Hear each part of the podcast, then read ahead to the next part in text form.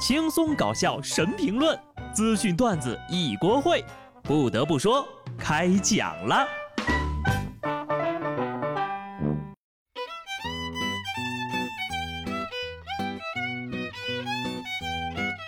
Hello，听众朋友们，大家好，这里是有趣的。不得不说，我是机智的小布。前两天呢，北京的一场大雨，天空都被洗成了蓝色的。走在路上呢，我看到好多人都在拍照啊，我就觉得吧，其实呢。人类是很容易被周围的环境感染的，晴朗的天空就会给人带来爽朗的心情，大自然的清新脱俗呢，也总会给人带来神清气爽的感觉。就像下面这个场景一样，也是让人们柔软的心被温暖了。山东潍坊一只宠物狗给流浪猫叼包子吃的视频走红了网络。视频当中呀，一只狗子呢从家里叼了一个包子放在地上，似乎呢是想喂不远处观望的那只橘猫。看到橘猫呢，不敢靠近，狗狗还特意躲到了栏杆后面。最后，狗狗目送这只叼着包子的猫咪离开了。没有人能对小猫咪说不。狗狗看到猫咪吃包子的时候啊，那尾巴都开心的摇起来了，让人看到呀都忍不住会心一笑。猫猫要是会说话的话，肯定会忍不住吟诗一首：“桃花潭水深千尺，不及汪汪赠我情啊。”至于这只温暖的大狗子，在这儿呢，我建议啊，主人赶紧把它送去学校吧，可别耽误孩子上大学喽。世界上有很多温暖人心的细节，所以一定要好好生活呀。十九号凌晨，四川泸州的小杨因为感情纠纷呢，酒后在沱江一桥跳桥轻生，落水之后呢，小杨就后悔了，可是他不会游泳呀，凭借求生的本能开始自救。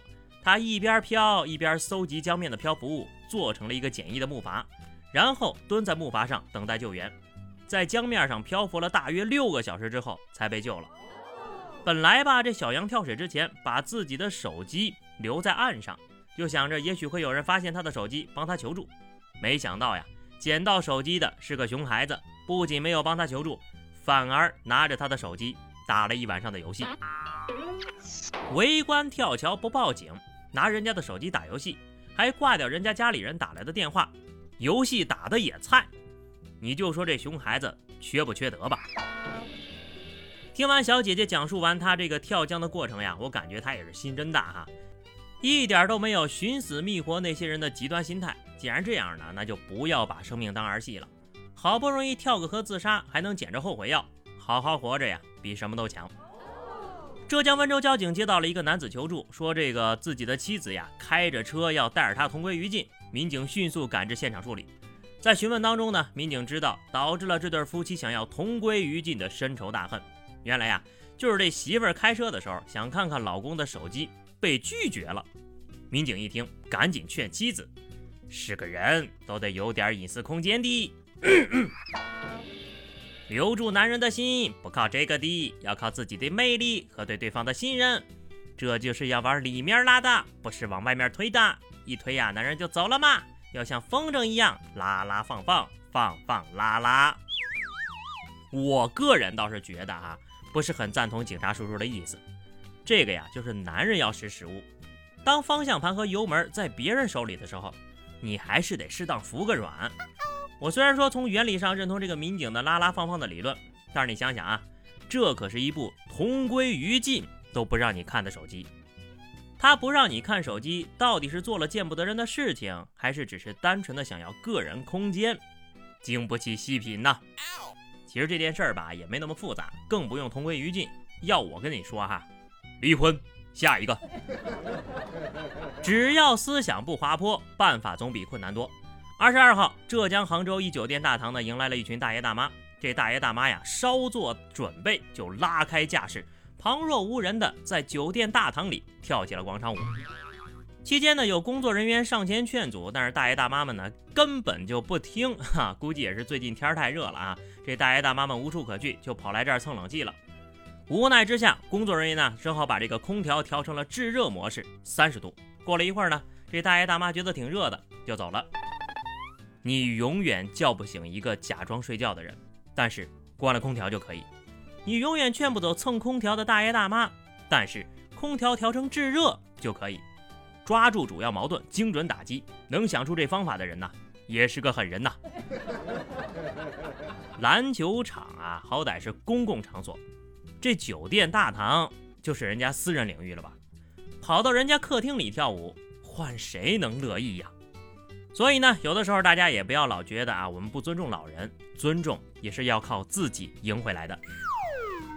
说起来，下面这事儿呀，才是真叫人生气。最近呢，一个三岁的小网红佩奇引起了大家的关注，因为她的体重呀实在是太夸张了。在某社交视频网站呢，佩奇妈妈为她注册了一个账号，虽然粉丝只有五千多个啊，但是单条视频的播放量已经高达了五十多万。三岁的佩奇已经有七十斤了呀！不少网友留言建议佩奇注意饮食平衡，但佩奇的爸妈呢视若无睹，继续让孩子吃烤肉、烤串、烤肠。还经常兴奋地宣布，马上突破一百斤。现在呢，已经有网友发现小佩奇的腿部因为肥胖已经出现不同程度的变形，但是佩奇的父母似乎并不打算帮助他减肥。变成胖子并不是孩子的本意。在一个视频当中呀，大人不断的给小佩奇添食物，小佩奇用稚嫩的声音反复央求：“别弄了，别弄了。”但他爸妈一边嘴上答应，一边呀就把他刚吃空的盘子加满。而在他们的视频作品当中。低龄、超重一直作为卖点被反复强调，畜生啊，甚至连畜生都不如。你们就是这样当人父母的吗？利用孩子挣钱？既然想博眼球，怎么不把自己饿瘦七十斤再来当网红呢？果然呐，逼孩子比逼自己容易多了。童谣里总是唱没有爸妈的孩子像根草，可惜呀，并不是每个孩子都被爸妈当成了宝啊。想做网红，自己努努力，整点正能量。该来的还是来了。那个这辈子都不可能打工的男子决定当网红了。其实呀，他出道的事情从他出狱那天就开始吵得沸沸扬扬。先是网红经纪公司开着百万豪车在监狱门口接他，又传出他年薪百万签约自媒体。但是他出狱之后呢，很快出面澄清了这些谣言，称呀自己只想好好陪陪家里人，在老家种种地。然后呢，尽早的成个家，开一个小超市。在采访当中呢，他说网红是肯定不会当的，因为当网红嘛，归根到底呢还是替别人打工，而他这辈子是不可能打工的。然而六月初，他突然开通了自己的自媒体账号，他发的内容呀，从自我感悟到小段子都有，目前粉丝呢已经超过了三百多万，单篇视频最高播放量达到了两千多万。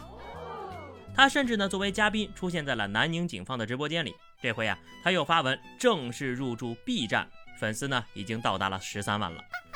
从他自媒体作品追热点的频率和制作质量，我们不难看出啊，这个人背后呢应该是有一个团队在运作的。不是说好不打工吗？怎么现在愿意当网红了呢？不过呀，咱往好的方面想想啊，虽然网红世界也不见得多么好混，但至少比偷电瓶强啊。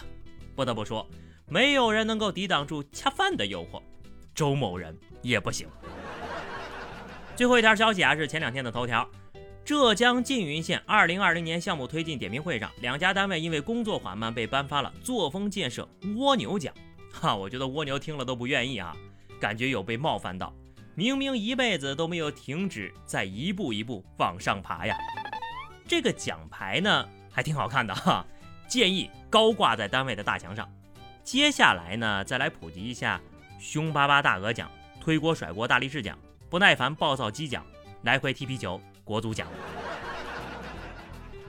好的，那么以上就是本期节目的全部内容了。今天聊个小话题，如果给你自己颁个奖，你觉得最合适的奖项是什么呢？欢迎大家在评论区里留言。下期不得不说，我们不见不散，拜拜。